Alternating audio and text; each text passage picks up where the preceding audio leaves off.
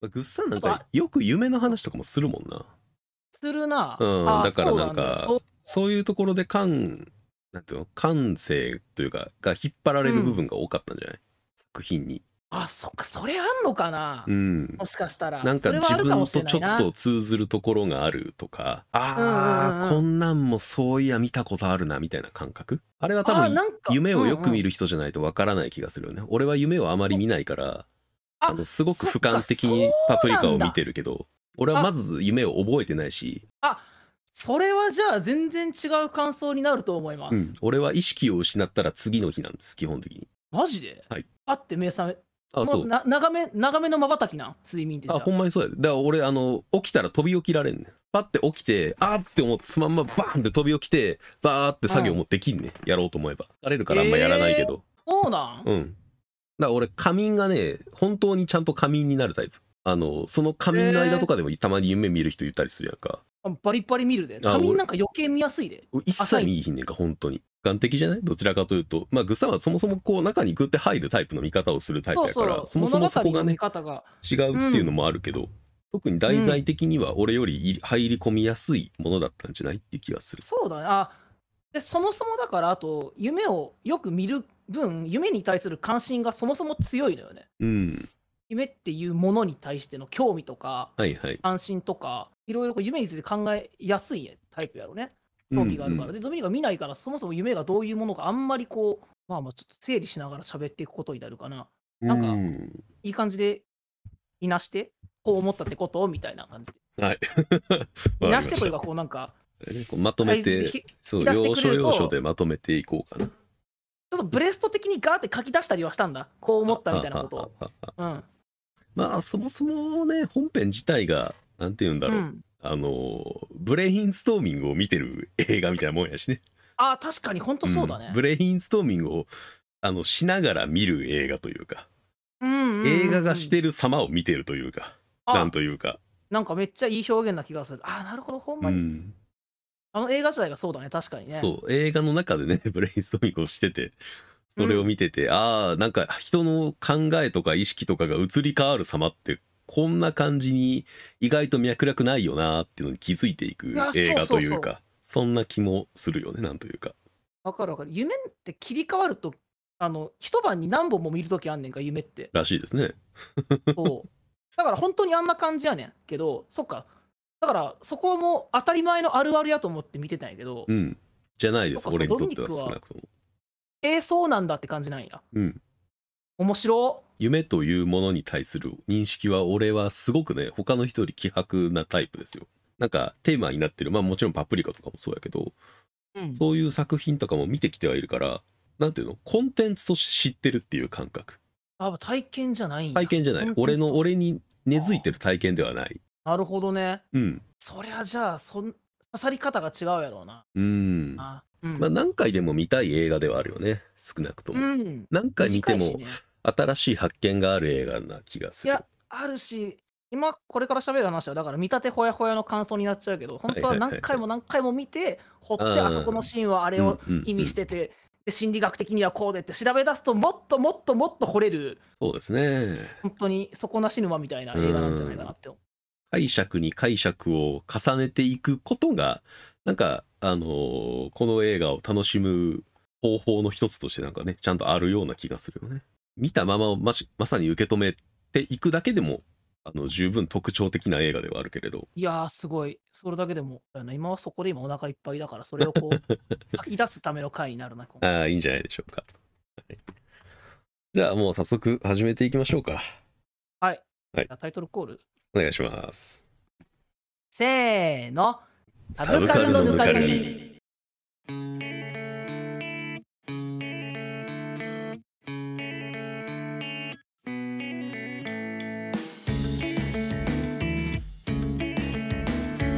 第37回夢から始まる物語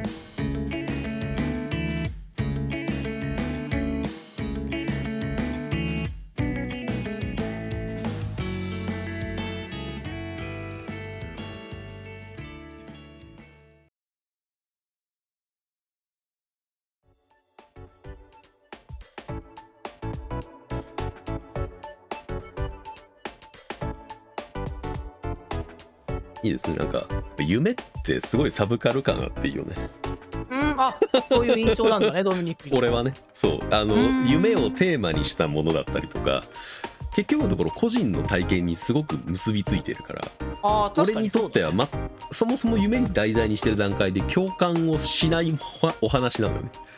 ああなるほど。共感がだかあーなるほどね。らもう完全にサブカルなのよ。その個人の感覚感性に根付いてる物語っていう段階でうんうんうんうんうんうんうんそう他の人の感性価値観を感覚を覗き見るものでしかないから、ねまあでも夢をねやっぱ題材にするものとしてやっぱ絶対上がっていくのがこのパプリカですよねでもね一番有名でしょうねやっぱ夢、言うえーそうだよねに関わるものとしてもう15年前の映画でその最近このラジオ通していろいろ見ていく過程があって、はいはいはいそれこそこうこの世代のオタクはいはいはい、はいだし、ああそうやね。まさしくね。でまあ、それこそ共通言語じゃないけどみんな見てる前提で話すくらい有名な作品で、うんうん。うん通っとかなあかん感じもあったしそもそもずっと興味があった作品っていうのもあったし、うんうん。もうじゃあ一丁レンタルしてみるかって言ってうん。はいついさっきまで見てたっていう状態。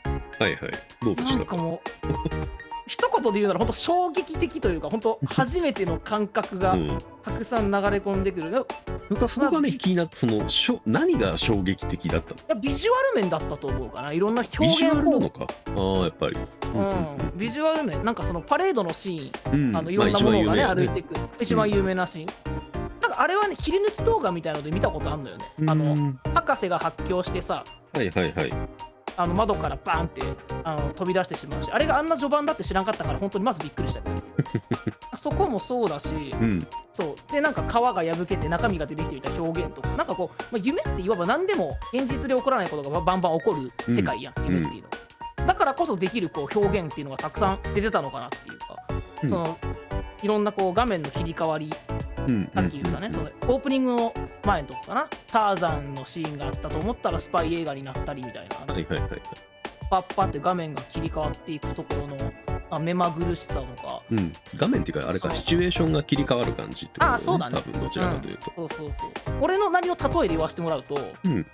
美術館とか行った時にさうん。なんかすごい前衛的なアートが飾ってあってさはいはい意味わからんけどエネルギーは感じるみたいなふふうに思ったことない？なんでこれを作ったかわからんけどなんかこの好きだなとかあすごいなんかエネルギーは感じるみたいなうん。そのエネルギーみたいなものを感じるシーンがいっぱいあったというかすごい芸術的なシーンが多かったなって思おった。ーちょっと言語化するには難しい印象的な部分が多かったってことだから。そうだね、まあ、もちろんその、えーとパレードのシーンとかで言うとすごいこう色彩は綺麗、でもあれって結局悪夢の象徴なんかパレード自体すごい楽しそうで色彩もすごい鮮やかなんだけどその中にしっかりこう不気味さとさ、うん。なんか怖さみたいなものとかが。あって、うんだからこれを本当に夢でずっと見させられたら俺も意味はあの意味わからん言葉走ってくるんかなみたいななんかそんなことを想像しちゃったりして。もうえでも普段ゆ見る夢はそういう脈絡のなさがあるんじゃないの？みん俺なうーんとねでもあんな脈絡のなさはあんねんけどうん。でもなんやろなんかなんでそれとそうなんでその普段脈絡のない夢を見ているのに、あのパプリカの映像で見せられる脈絡のなさが怖くなるのかがわからない。この違いって何なんだろうってなんか思ったわ今。俺が見る夢がもしかしたら、うん。あんなんかあんな感じの夢よりはちょっと現実に即した夢が多い方なのかもしれん。俺もしかして。あんなにうん。意味わからんって感じの夢がないというかなんか俺うん知り合いとか出てくることがめっちゃ多いねんか。うん。夢の中でもなんかあれ人を狂わせるもんやあれをずっと見た人がおかしくなっていくしその展開も込みでなんか怖く感じたのかなもしかして。うまく説明ちょっとできてないかもしれないなんか今のところ俺はあまり違いが分かってない怖さが何に起因してるかがちょっと分からない。そう感じたってところだよね少なくともそう物産は、うん。俺はどちらかというとあの怖さを感じるとしたら百鬼夜行のイメージなのかなと思ってたけどあ百鬼夜行じゃない？あのさ、うん。パレードって。妖怪たちがさどんちゃんどんちゃん騒いでっていうのを怖さに変換してしまったんやったらなんか俺も理解はできんねんけどうん。なんかパッと見てあれだけで怖いってなるのかななんでなんだろうっていう。なんでなんやろ？うまくそれは説明できんかもしれない。ごめんな、うん、なんかまあいつか言語化することが来るのかもしれないしたもしかしたら言語化できない恐怖がそこに秘められてるのかもしれないよ。あとまあ夢うん。の中にこう介入していくうん。物語、介入する物語あ見たことあるんかな俺。あんまないんかもしれないなんか夢人の夢を見るっていうことは今できないしさ。でもさああいう介入する物語見てるとこでマトリックス。ああそうかマトリックスはそうか。まさしくあこのイメージに近いでしょ？みんなの共通する夢に入っていって干渉するお話だから、ああ確かに。そうかそこでもき同じやってなんか今気づいたからはなんか多分結ね。結びついてなかったんでしょうね。出てなかった。なんでどパプリカだけ独立してんだろうなんかさその感覚の中で。これは気になる。確かにな。うんでもマトリックスにはさっき言ったあのこ混沌とした感じっていうのがパプリカにある、うん。そっちはなんかパ混沌とした感じはパプリカの方があるくない？マトリックスより。うんまあそれはやっぱ色彩とかその演出の仕方がまあそもそも違うしね、テーマが違うから多分。なんかあのおかしくなった人たちが意味わからんこと言い出すやん。うちなる小学3年生がとかさ。なんかあの喋ってるセリフもなんか不思議だなというか。なんか意味わからんように聞こえるけどしっかりあの中に意味はあるんやろうなって思いながら見てたよね終盤あの太った博士がさ不思議さと気持ち悪さみたいのがあって。おー。気持ち悪さがなんかねパプリカを見た人にやっぱなんかねあのある方で共通してる感覚なのよね。俺がやっぱり印象的なのはパプリカってあの、Google 検索やってみたら分かんないけどサジェストに気持ち悪いって出てくるのか、ああそうなんだ、うん。なぜか生理的というか気持ち悪さを感じてる人がいてあ絶対俺そこに近い感覚よ。俺はね一切なかったんですよ。だから本当にわからない何が気持ち悪かったのかが。そのビビッドな色彩が気持ち悪いだったらまだわかんないけど。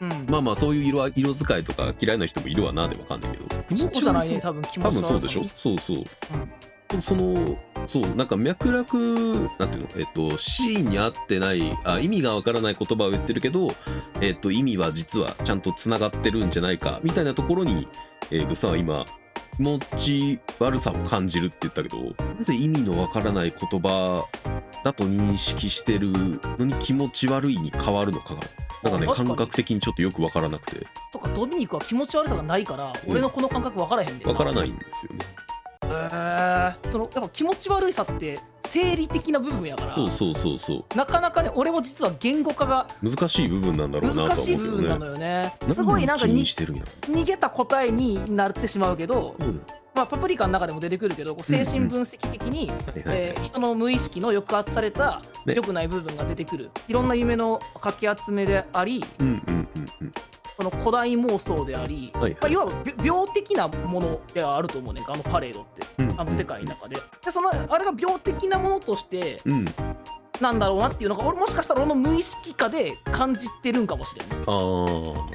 なんかそういう感じた人がもしかしたら俺とか俺以外にもいるのかなという。うーん。それを考えるとやっぱりそれを作品として成立させたのがすごいよね。ああすごいね。言語化できない表現を形に残るものとして表現できてしまってるわけやから。いやそうだよね。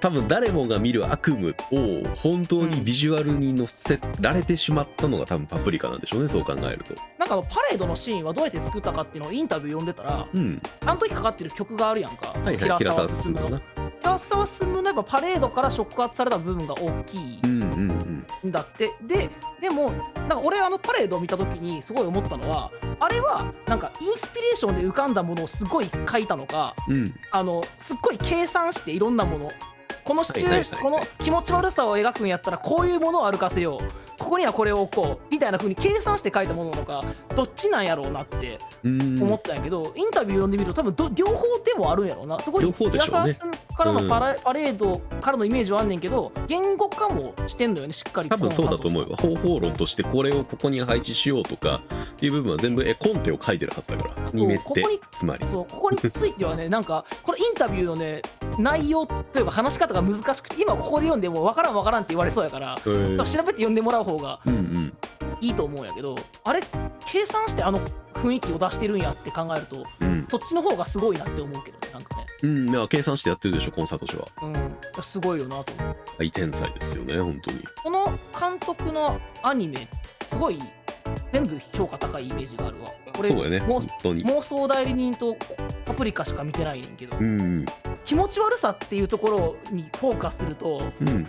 妄想代理人とやっぱ近いかなって気もしてきたな。さっきはちょっと違うって言ったんやけど、うん。まあ似た部分ですよねやっぱり。うん、どっちも気持ち悪いか気持ちいいかで言うと気持ち悪い作品なんだけど、確かに。うん、でもね嫌いじゃないねん。どっちも好きな方に入ってんだ、うん。うん。多分ね。好きな方に入るし、うん、その生理的な気持ち悪さが自分の中にもあるってなんかこうあー確かにそうかもしれない。なんか馴染んでいく部分があるんでしょうね。あのもともとなんかあのその人間の気持ち悪さじゃない生理的な部分うん。みたいなのをね、えっと、デビュー作がなんか「パーフェクトブルー」っていうアニメで。あそうそう知ってる知ってる。タイトルは知そうってるよそう。そうそうあれでなんかそういう評価がすごくすごくなんか多かったとかじゃなかったっけな。確かコンサートあそうなんや。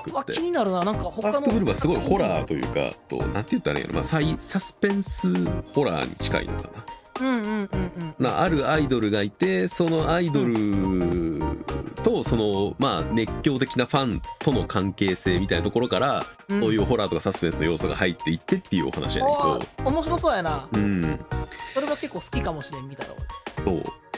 なんかねその人間に起因する要素を多分すごく書くのがうまいんでしょうねだからうーん。妄想代理人とパプリカの共通の感想としてはどっちも気持ち悪いけど、どっちも好きでうんうん。どっちももう一回見たくてもっと解釈してみたいっていうこの、はいはいはいはい。なんか今言った点がどっちにも共通はしてあるうん妄想代理人見終わっ俺内容なんか何話にこういうこと起こってってくらい細かくはお覚えてないねんけど、ん。見終わった後の感想だけめっちゃ覚えててうん。妄想代理人確か最後の最後もなんか予告編みたいのがあんねんか。はいはいはいはい。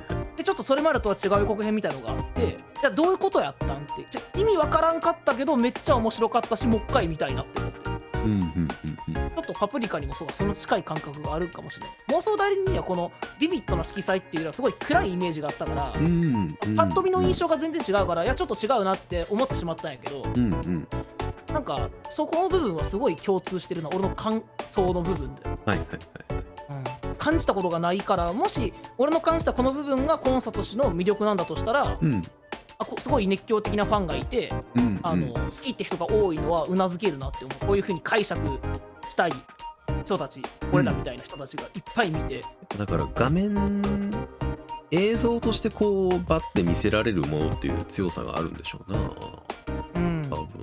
こうなってくると原作も読んでみてもらいもらいたいですよね。パプリカいや原作どうなってんのって思ったもん。結構全然違う話らしいけどね。あなんかそのコンサート氏のインタビューにあったんやけどそんなになんかねパプリカって枠を使って好きなことをやったに近いらしいねんうな、んなんか枠は同じやけどほぼほぼ違う話っていうのだけ見たことあって。で筒井康隆からも別によなんか要望があったとかじゃなくてそうそうそう。あの人なんか好きにやってっていうタイプ。やっていいよっていうタイプね。めちゃくちゃ見た目とまあ夢を操るとか夢に介入するみたいなことについてすっごい考えたな。なんかうこのん見終わった後。他人の夢を見れる装置があったらドミニクやっぱ見てみたい。えー、見てみたい？まあ見てみたいかで言われたらまあ一回は見てみるんじゃないって感じ。ああそんな感じか。いやなんか、うん、ぜひ是が非でもっていうわけでもないかな。あ本当に。だって結局その夢ってあのー記憶の整理とかやっぱ言われるやんか、ね、今まで自分が記憶してきたことだったりとかその情報を整理する、えーパートをこう繰り返してやってるとか。でそれを見て楽しめるのって結局それを記憶してる本人だけだと思うから。あーでも記憶の整理っていううん。それは夢に関しての解釈がいっぱいあるから。うんうん。俺が見たことある夢は俺の悪夢は俺の記憶の整理ではなかったから俺が実際に経験したことでは全くなかった夢だったから。うん。だから記憶の整理あだから記憶の整理じゃないうん。夢があるっていうのは分かるってことだよね。もちろんそれはわかるよ。そういやだからさなんかその意識して作られたものじゃないやん夢って。人うん。の基本無意識によって生まれるもので、うん。まあ、無意識から生まれる物語があるわけやんか。うんうん。なんかそれってもしかしたら他のこう映画とか小説ではちょっと味わったことのないすごい面白い物語があるんちゃうかなって思うとすごいいろい夢が見れる装置があったら見てみたいなって思う。ねうーんなるほど。あーでも脈絡のなさの方も多分強いだろうから。なあまあね。確かに、うん。すごく無軌道ななんかものになりそうだね。夢を元にした作品ってなってくると。でそれがさ、夢を見ることができる人類かける睡眠の数だけあるって考えたらさうん。めちゃくちゃ数あるわけやん夢うんって、うんうん。一個くらいありそうやなと思ってすっごい面白かった夢人の。うんっていうなんかこう人の夢見てみたいなっていううんうんえっと前何回か前でさあの非現実の王国で、はいはいはい。アウトサイダーアートの話したやんか。来ましたね。それこそなんかその病理的なものを持ってる人の夢ってなるとうんうんうん。ちょっと俺が見たことないタイプの夢とかがまた出てくるんかなとかうんうん多分出てきそうだねそれは。あんのよね。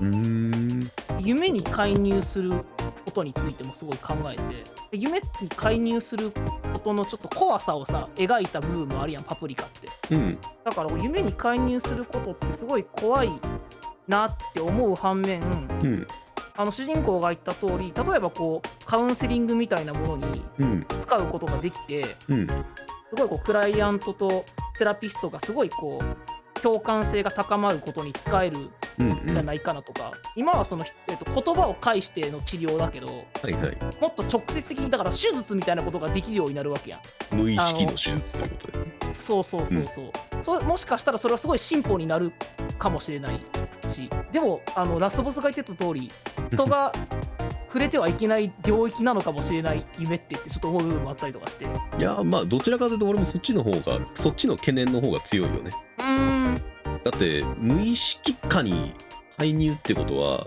うん。えっと自分の意識を相手の無意識に送り込んでるってことでしょ？そうだね。これって主体がどっちになるのって話になるよね。もう。あー確かにそうか。だって無意識ではあるけれどもそれを思考してるのって相手側の脳の中でしょ、あうん。確かに。ここに自分の脳で意識してるはずの部分が全てそっちに行ってしまったわけでしょ？多あほんまや。分それあそれってそっか。患者が夢から起き上がった時に患者の頭の中には送り込んだやつの意識があるけれど送り込んだやつもおちゃんとその実験とは別に起き上がれることができると思うねんな俺は。ややっぱり生まれるってことやな。っぱり生まれちゃうんじゃない？っていう気がする意識が。おー面白い。分かれちゃ面うから白い考それは。察 それは考えませんでした僕。すげえ面白い。うん。うわまあすげえなんかうん。そう介入じゃなくて分裂になるんじゃないかなって気がするよね。無意識おーなるほど介入っていうのは意識の分裂が起こって。そんでさうん。なんか夢に関する研究ってしてるチームとかあんのかなって調べてみてんか？あいっぱいあるよね。なんだかんだで。そう。今年の2月にさうん夢の中の人とコミュニケーション取ることができましたっていう研究が上がってきて、うんうん。なんか寝る前にあらかじめ合図決めとくんやって。はいはいはいはい。夢見てる時にこっちの声が聞こえたらこういう反応してくださいねって。うんうん。あだから目を動かしてくださいとかなんやけど、うん。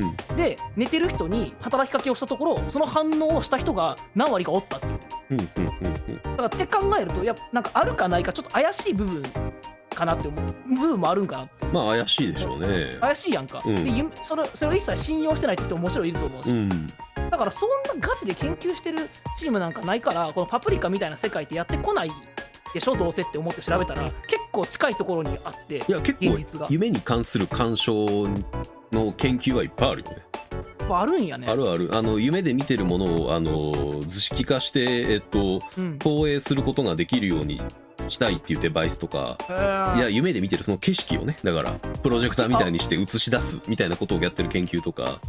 あだから本当そう。見ることができるってこと？そうそうそうそう。そんな研究とかもあったりはするから。だから無意識をこう紐解いていくっていうのはやっぱりみんなやりたいことではあるんだろうなって気がする。うんまあなんかもしこのパプリカみたいにうん。できる世界になったとしてまあ問題点もいっぱい生まれるやろうな、うん。なんか SF 的にちょっと考えてたのねあのだだからここに関してはもうだから俺的にはうん。内側に対するサイバーパンクの世界なのね。あのー広角機動隊とかって外側の人体を拡張していって、ネットとつながったやんか。あそうそれが多分内側の方の奥に潜っていくっていう内向的なその SF 思考というか、うんいう考え方なのかなって気もするよねなんというか。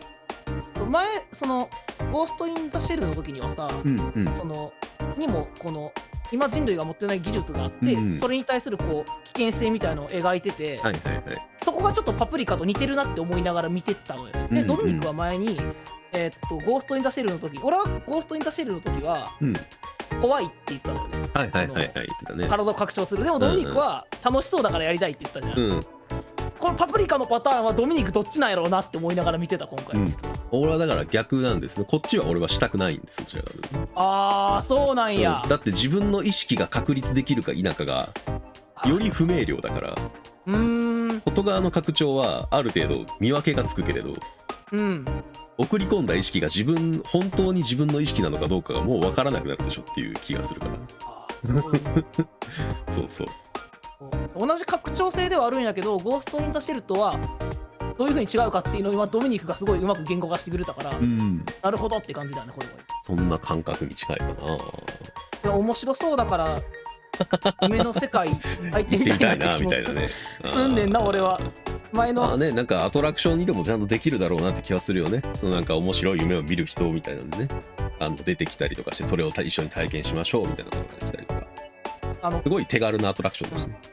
あそれこそあのコブラの1話にそういうアトラクションあああるのね。うんうんうん。あの好きな夢を見れるっていう機会でね、だからすごい高度な VR と他人の夢を区別できるかみたいな話になってきちゃうよね。もはや。ああなるほど。確かに、うん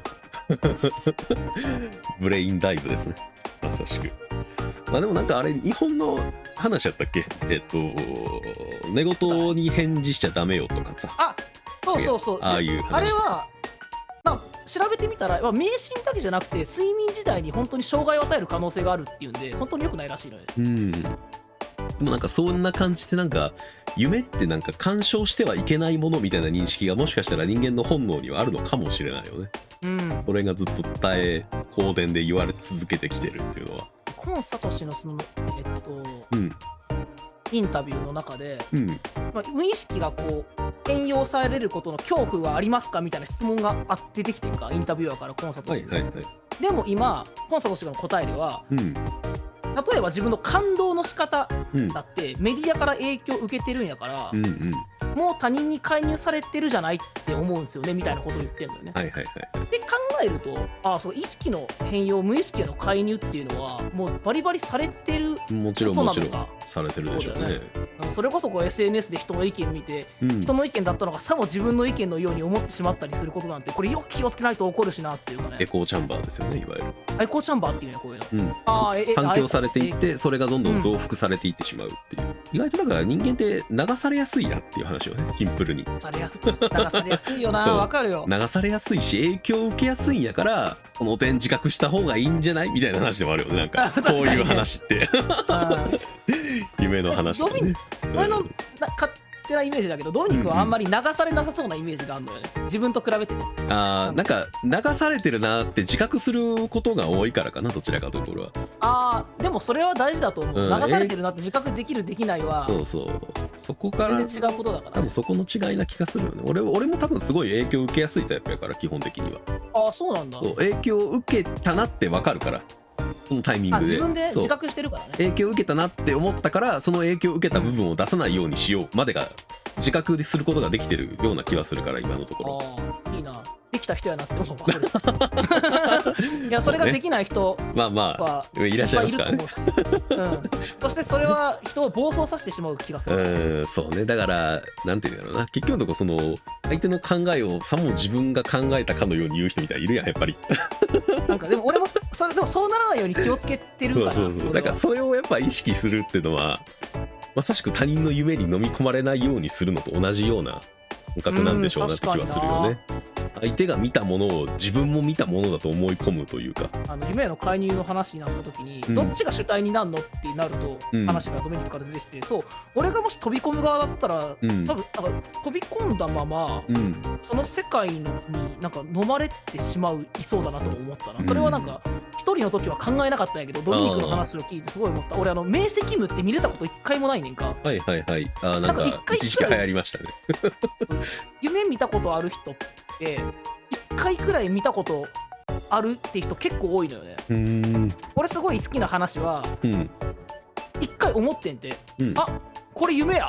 って思ったからうん。今しかないと思ってうん。カメハメハを構えてみたら 出たっていうねんか。めっちゃあ出たんすか？カメハメハっつって。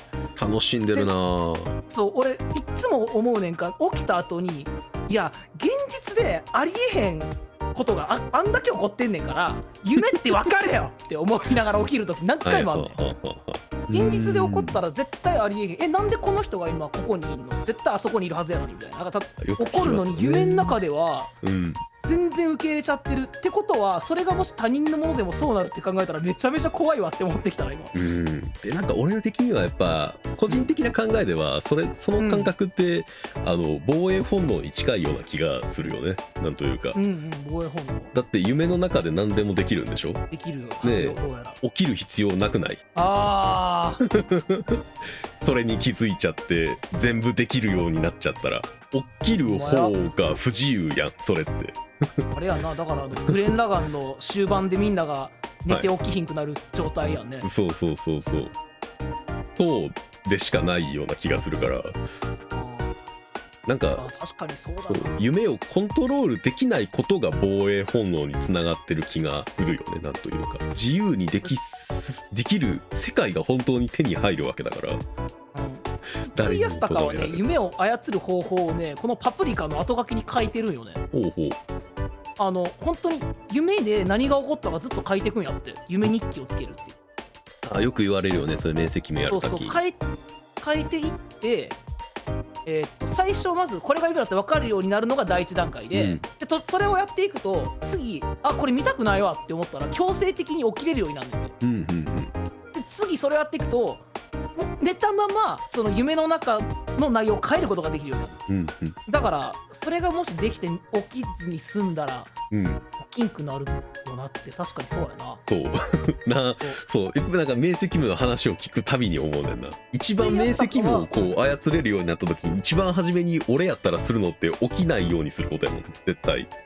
カメハメハが出せるじゃなくてあじゃあこの夢から俺は一生起きないようにしようっていうのができるってことや明晰夢ってつまり夢で自分の行動を制御できるってことは確かにそうなんでみんなそれを逆にやらないんだろうと思うもんおおでそれがややろうと試みててもそれができないんだったらやっぱそれは防衛本能が働いてるんだろうなっていう感覚夢は起きるもんなんですよっていうのが本当にだから人間の生物としてがちゃんとあるんでしょうねっていうものですね他人の夢に入ってみたいっていうのもあったけど自分の夢完全に覚えてない時の方が多いからああそれを自分の夢記録したいなっていう希望もあった。あパプリカ見たー後に。あのオープニングにあんのよね。あの刑事さんの夢をさパプリカが治療するときに本当にあのパソコンの画面に出てくんのよ。でここはこう思ったみたいなことをパプリカに言いながら見んねんけど、うん。自分の夢をその夢って俯瞰で見る人と主観で見る人がいいんのよ確かね。あーだからあの FPS 視点と TPS 視点で見る人ね。まさしくそう言おうと思ったはいはいはい。はいそう。俺 FPS タイプやから、はいはいはいはい TPS で自分の夢見たら面白いやろうなってああいや FPS 視点で見れるってことはやっぱりだから現実に即してるっていう。考えがずっとあるんでしょうねあのうん現実感がちゃんと根付いてるというかうん、空想化ではないっていうのが多分ありそうではあるよね。ああその夢の内容から俺を分析するとね。そうそうそう。うん、でもそうかもしれない。なんか、よくこのラジオでも、現実の横にある話が好きみたいな。うんそうよね。そこが出てるから多分自分の身体感覚がすごく拡張される夢とかもあんま見たことないんじゃないって気がするよね。今の話聞いてる、と。あんまない。あやっぱそうなんやって感じよね。自分は自分だし。そうそう。そう連想していくと現実でできる行動の中での、えー制約に全てが収まってそうな気がするよね。ああ、確かに。なんか、あるもんな。アニメの中でさ、夢の中で手が、なんか化け物になって、うわーって起きるパターンとか、はいはいありアますよね。ニメの中だとあるけど、うん。これないね、あんまり。う。んうんうんうん。だから基本極自分は自分のままだね。そう極端に視界が2メートル3メートルぐらいの地点から見てるないなもなさそうよね。そう。自分の身長のまんまやね。うんうんうん。だからやっぱそういうところでも多分現実感のある夢を見るタイプなんでしょうね。うん。グッさんが逆にこれが現実感のない夢ばっかり見る人だったらパプリカを見た時の感想はまた違う気もするしね。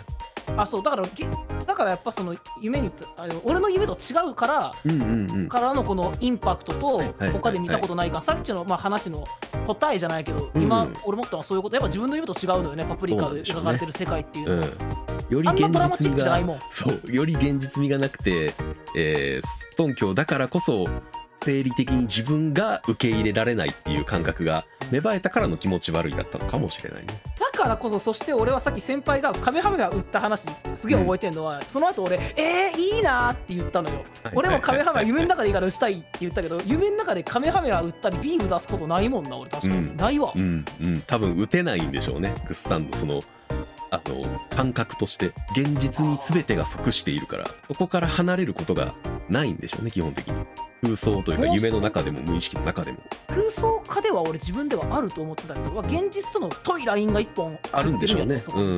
現実の中での空想でしかなくて現実から一歩離れた空想っていうところまで多分無意識がいってないんでしょうね。こう考えると。で考えるとパプリカみたいな夢をパプリカの中で描かれるみたいな世界を見る夢を見る人が実際いる。うんいるんでしょうね。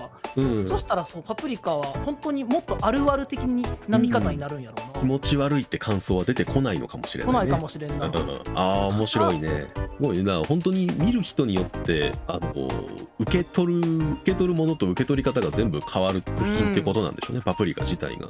ああ確かにね。ほんまに夢みたいな作品なんじゃんうん確かに。それをちゃんとその映像として表現してであの表現の面白さもあんねんけどこれサスペンスでもあるやんか、あ誰がこの、そうんうんうんうん。でそのサスペンスとしての面白さがしっかりあるんですよねというかさあの、うん犯人こいつなんちゃうって一回思ったけどあれ？みたいな。えじゃあ誰？とか、うんうんうんうん。誰が黒幕なんみたいな部分があるからその実はそこがしっかりこうなんか見やすさというか、うん。王道的な面白さみたいなのが実はしっかりあるからうんうん。そのこんだけその、ね、気持ち悪さがあるとかいろいろ言ったけどその見にくい見づらい作品にはなってないうん。気がすんのよね俺は。ちゃんとエンターテインメントしてるよね。こそう。んだけ前衛的なのに。そう前衛的で。でもでそれがしっかり90分で終わってで終わり方もどういうことやったんって終わり方あそうやなでもどういうことやったんって思える部分もあんねんけど、うんうんうんうん。なんか俺はえどういうことやったんって腑に落ちなかった感じは一切なかったはいはいはい。こういう終わり方でよかったと思ったしもやっとしたことはなかったねいやーいいと思います本当にね。俺がなんかこういう作品にを見るときにいつも思い出すのがあのよくわからないと、よくわからないけど好きは違うっていう話がすごい好きで。うん 多分この作品に関してよくわからないけど好きになる人がやっぱり多い気がするのでなんというか。完全にそうだね、うん。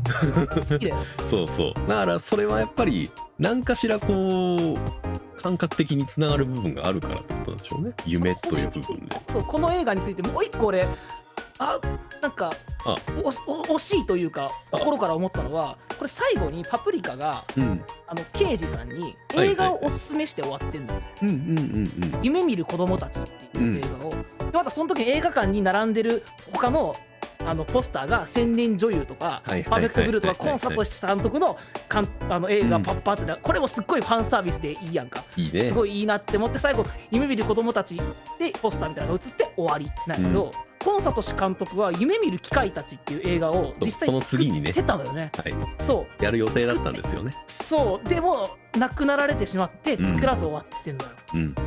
もしこの夢見る子供たちイコール夢見る機械だとしたらはい。もし夢見る機械が完成していた場合、ん。刑事はあの後どんな話を見たのか、俺たちは見ることができたかもしれないけどもう亡くなったから見ることができないわけやんか。って考えるとある意味永久にそこの部分は保管されないというかなんか完結してんねんけどそこのもうちょっと掘れるこの部分が未完の作品とも言えるうんのかなというかそこなんかすごい残念で悲しいことだけどなんかちょっとなんかね人が亡くなってるからあんま言い方あれないけどちょっとドラマチックでもあるなというか,、うんなんかそこも込みでなんかパプリカってすごいなというか。まあそこも含めてやっぱり人を引きつける部分はあるんでしょうね。まさしくこのどこまでが夢だったのかがわからない多重構造っていうところがオチとその分からへんのよねあれ。どこまでがどこまでがパプリカだったのかっていうところがあのその夢見る子供たちのポスターを見せることによって、うん。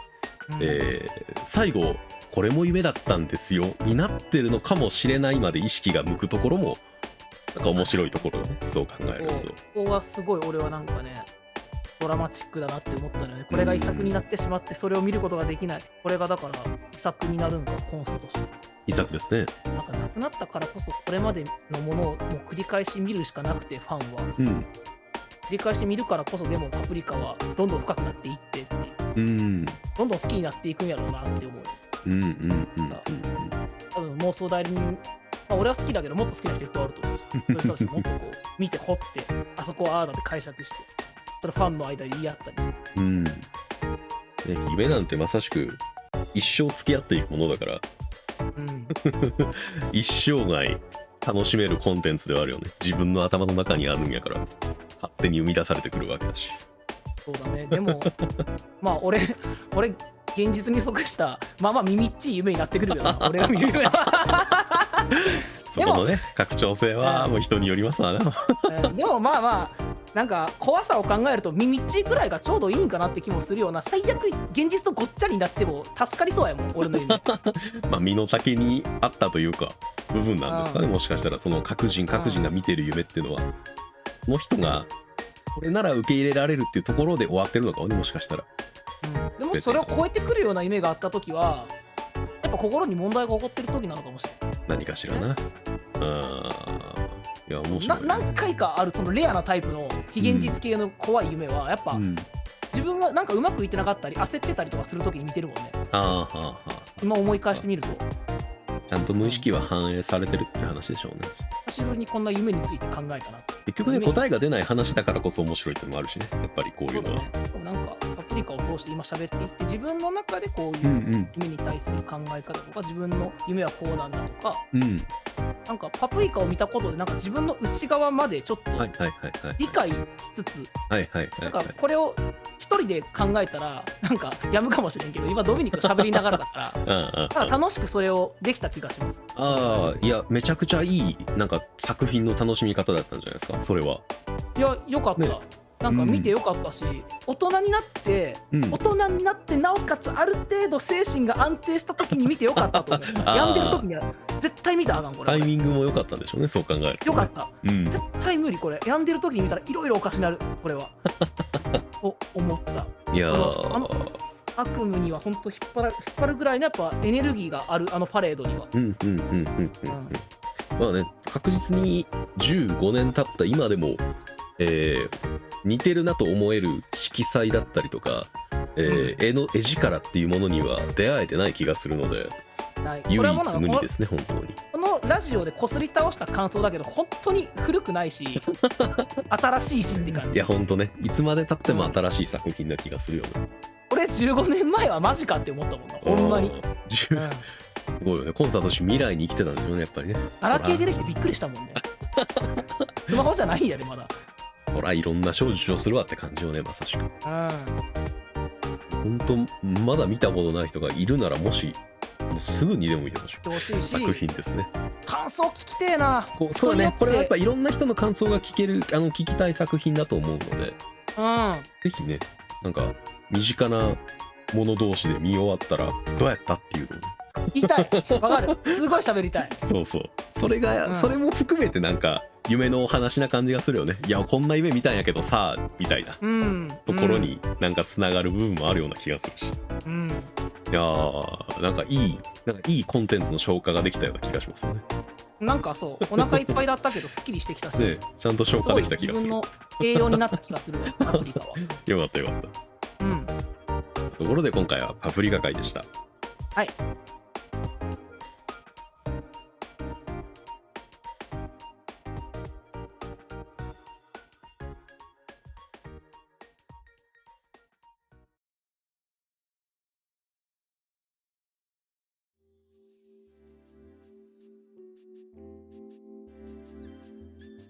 いろいろこう受け取ってるんやなっていうのが分かる感じの話でしたね、うんこう言語化はすぐできたできてなかったとしても。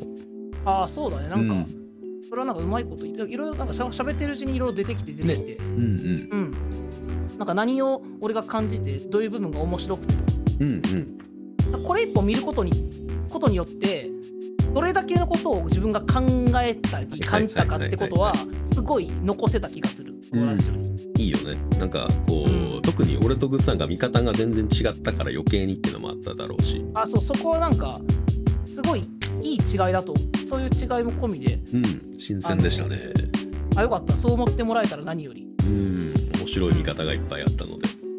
まああと絶対インセプションは見ようってああ見てください見てくださいインセプションも、またねこれをなんかハリウッドナイズしたらこうなんのかみたいな面白みもあるし実写で見る面白さもあるしね。映像技術に関してはまた全然違う見応えがいっぱいあるので。インセプションはそれこそ予告編見たけどなんか地面が歪んだりとか、はいはいはい。なんかすごい映画だなって思ってたのよね。すごい映画なんですあれ。もでクリストファー・ノーランかとそうですよテネットの。ダークナイトですよね。うんそう。ダークナイトかつテネットかつ インセプションとかつ。なんだかんだでずっとオタク界隈では話題になり続ける人ですね。テネットの人ですごいよな、あ見てみますまた、はいまたそれを見た感想とかでもいいでしょうし。ねあそうだねぜひまた。ところで本日もご視聴いただきありがとうございました。ありがとうございました。お疲れ様です。お疲れ様です